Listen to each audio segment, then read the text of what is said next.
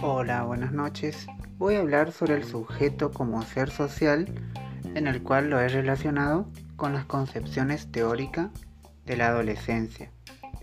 El hombre forma sociedades con culturas, en el cual aquí él aprende a formar normas y también a comportarse, que según Aristóteles es sociable por naturaleza e incapaz de vivir solo.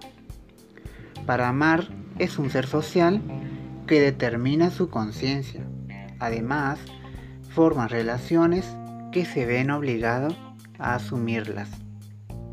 Por otra parte, el hombre es producto de la cultura debido a que se apropia de pautas y la va descodificando. Esto permite que la sociedad evolucione gracias a la transmisión de valores. Sin embargo, existe una problemática con el hombre.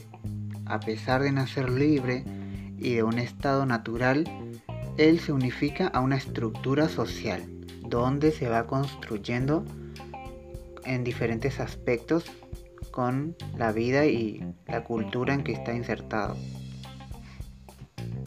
Esto ocasiona que él crezca lleno de conflictos internos y también influenciado por lo que es hoy en día la tecnología.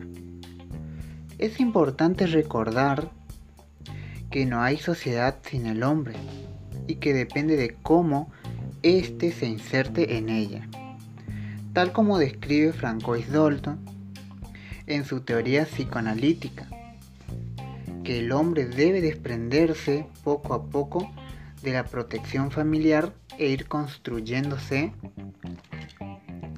con la sociedad, que según Erickson, la sociedad le da un tiempo de espera para alcanzar los logros esperados con la etapa adulta, como por ejemplo sus responsabilidades, su elección vocacional, su trabajo, formar una familia e, y encontrar su propia autonomía.